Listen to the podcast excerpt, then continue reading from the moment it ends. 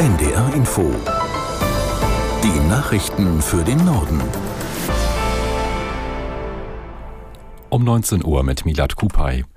Nach langen Verhandlungen haben sich Bund und Länder auf eine milliardenschwere Förderung für Schulen in sozialen Brennpunkten geeinigt. Das Programm soll im nächsten Schuljahr starten.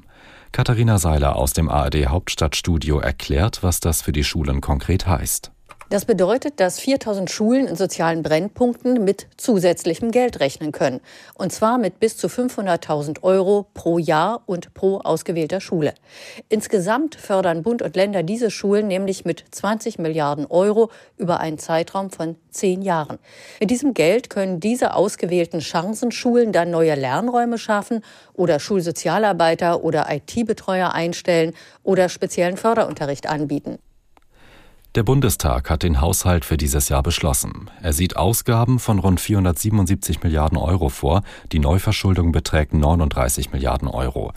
Damit soll die Schuldenbremse erstmals seit 2019 wieder eingehalten werden. Auch der Bundesrat stimmte dem Etat zu. Noch nicht unter Dach und Fach sind die Abschaffung der Subventionen für Agrardiesel und eine Erhöhung der Luftverkehrssteuer. Der Bundestag hat dies gebilligt, der Bundesrat stimmt erst im März darüber ab. In vielen Städten und Landkreisen fuhren heute weder Busse noch U- oder Stadtbahnen. Viele Beschäftigte folgten dem Aufruf der Gewerkschaft Verdi zum Warnstreik. Er soll in den meisten Regionen heute Abend enden. In Schleswig-Holstein geht er noch bis Sonntag früh. In den Tarifverhandlungen für die Beschäftigten der Nahverkehrsunternehmen geht es vor allem um bessere Arbeitsbedingungen, kürzere Arbeitszeiten und mehr Urlaubstage. Der Präsident des niedersächsischen Landvolks Hennies hat sich von der stundenlangen Blockade der A2 durch protestierende Landwirte distanziert. Etwa 40 Traktoren hatten die Autobahn unangemeldet blockiert und Mist abgeladen.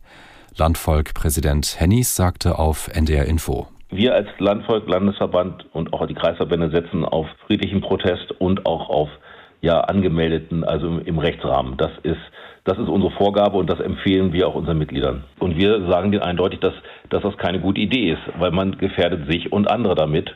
Und es äh, lenkt auch völlig von unseren Forderungen gegenüber der Politik ab. Das kommt noch hinzu. Wir wollen auch den Rückhalt in der Bevölkerung erhalten, weil auch in der Bevölkerung viele Leute mit der aktuellen Überregulierung nicht zufrieden sind. Niedersachsens Landvolkpräsident Hennies. Und das waren die Nachrichten.